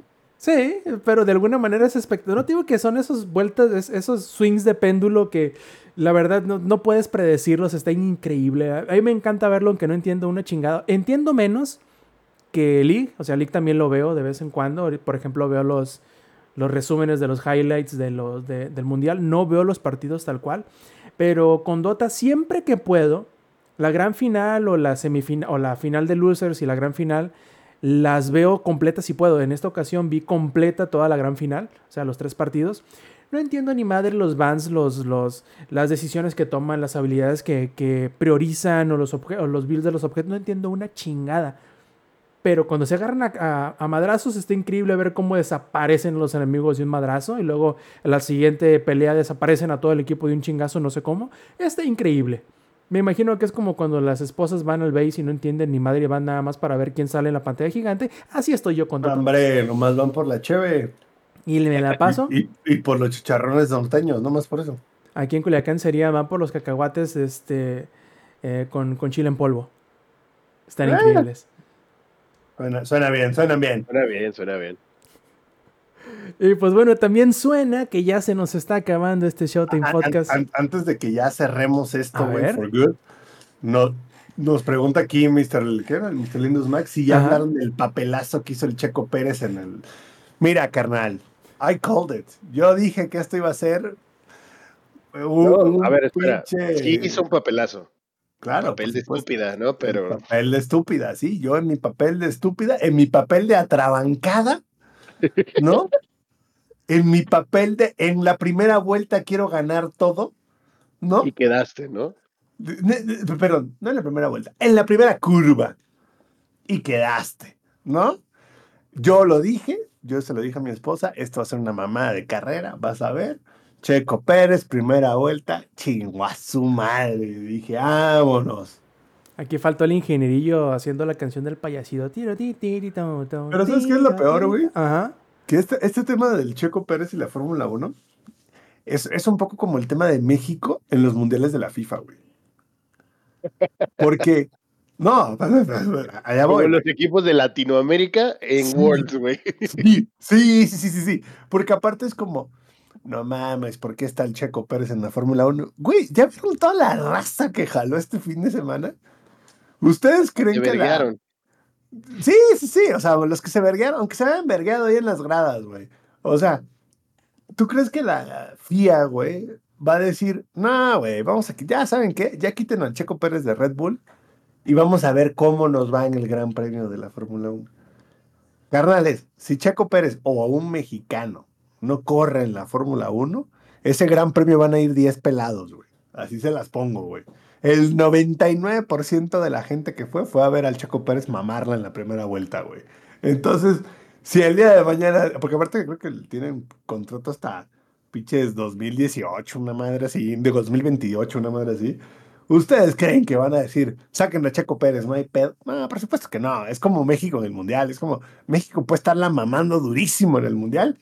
Y aún así es como, no, güey, vamos a sacar el repechaje del repechaje del repechaje, güey. A ver, Las México. cosas que entren y vendan, güey. Sí, si le ganas a Haití y los haitianos están con los ojos vendados, vas al mundial. ¿No? O sea, aquí es igual, güey. O sea, es lo mismo, güey. O sea, no hay forma, güey. No hay forma que no esté un mexicano en la Fórmula 1. Ya se dieron cuenta de que es demasiado varo, güey. Y, y este fin de semana se notó la puta ineptitud de mi compadre. Y una lástima, porque también creo que, que lo que pasó es producto de, de no aguantar la presión, ¿no? O sea, y, y- y- y- es lo que hablábamos. Es, es el efecto Latinoamérica, güey. Ya que llegas al, al escenario grande, te da diarrea, güey. ¿no? O sea, es lo malo. Es lo, Lo malo. cual es triste, lo cual es triste. Es triste, es triste. Aquí nos, mister- nos pone Mr. Lindos Mike. 17 segundos ya ni con las cariñosas. Es correcto, es correcto. es correcto. Fue más preparación que nada. ¿No? O sea, bien dijo mi esposa, más, más se tardó el Checo Pérez en llegar a la Ciudad de México que en salir del Gran Premio. Ey. Pues bueno, entonces sí, ahora sí ya podemos terminar después de haber tirado toda, toda, toda la bilis que traía, todo el veneno que el Zampi traía ahí acumulado. Tanto que se tuvo que ir al, al súper a, a- Eh, A todavía, llegó al, todavía llegó al súper y están vendiendo las playeras de Red Bull en 2300. Y yo, ¡Hola, ¿qué les, vergo! y yo, ¿qué les pasa, güey? O sea, ¿no vieron el, el mierdero que hizo este carnal y todavía quieren 2300 por su playera? No, hombre, les doy 100 varos si quieren. Y les fue bien, güey. Y no, yo a esa mamá 100 pesos, güey. y le salgo Mejor me perdiendo. compro- Me compró mi jersey pirata de los diablos allá afuera. Sí, de- claro, de- por de supuesto. los colores que no existe original. Ah, Y, con lo- y con los otros dos mil pesos voy al partido de los diablos y salgo hasta las chanclas, güey. O sea, es algo que me tienen que sacar. El Rocco y la Roxy me tienen que sacar de él, güey. Ojo, Ro- Rocco y Roxy son las mascotas de los diablos para los que no estén como que Enterados, ¿no? enterados. Sí, sí, sí. Híjole, bueno, entonces, como dijera Jeremy Clarkson, y en esa nota tan triste terminamos este su Showtime Podcast 324, no sin antes pasar a los saludos. A ver, Lex, ¿cuáles son tus saludos esta noche? Saludos para toda la bandita que anduvo acá cotorreando en el podcast, en la versión en vivo. Saludos para Heladito, para el ingenierillo, para Mr. Lindos Mac también. Este ingenierillo, ahí por favor, ojalá no te deporten. Es lo que todos esperamos, que llegues con bien a tu casita, con tu familia y que saques los Mountain Dews, cabrón, los del Halo. Viniste y no nos mandaste, gran cabrón. Te amo mucho, ingenierillo. Así es, Zampi, ¿cuáles son tus saludos esta noche? al ingenierillo, un saludo al ingenierillo que, que hoy anduvo cual camionero, güey. Este, ahora sí que soy el chofer, así anduvo hoy el Inge. Así que saludos al ingenierillo, donde sea que estés, donde quiera que estés. Como diría este, la canción de, de Aladdin, este, Un Mundo Ideal, una madre así. No sé que estés, un saludo, ingenierillo. Un saludo para ti y un saludo para todos los que estuvieron aquí en la versión en vivo. Y también un saludo, cómo no, a todos los que fueron a la Fórmula 1 y gastaron más de 10 mil baros por ver al Checo Pérez mamarla en la primera vuelta. Por cierto, aunque no está el ingenierillo, ahí está. Sí, porque no podía hacer falta. Freedom. No podía hacer falta. Y pues bueno, muchachos, recordarles, haciendo eco de todos los demás, que se echen la vuelta para acá en la grabación en vivo del Shot en Podcast todos los domingos a eso de las 7 y media de la noche, horario de la CDMX, en vivo a través de twitch.tv diagonal langaria también, cuando se llega a aplazar o mover la grabación de este Shot en Podcast. Eh, se pueden enterar en nuestras redes sociales que pueden encontrar todas juntas en langaria.net diagonal enlaces. Nos despedimos de parte del ingenierillo ausente, de parte del Samper, de parte del Lex. Yo fui Roberto Sainz, o Rob Sainz en Twitter, y esta fue la, edición 324 del Showtime Podcast. Nos vemos la semana que entra. Stay Metal. Langaria.net presentó. Ay, güey. Ya, ya. Eso fue, eso fue mis cinco minutos. Pero ¿sabes qué es lo que más me imputa? Sí, pero es lo que más me imputa, güey. No, ya, pues, pues, qué bueno que no pagué por verlo. Imagínate si hubiera pagado por verlo, hubiera dado un puto paro cardíaco ahí, güey. ¿Cuál Alan Wake?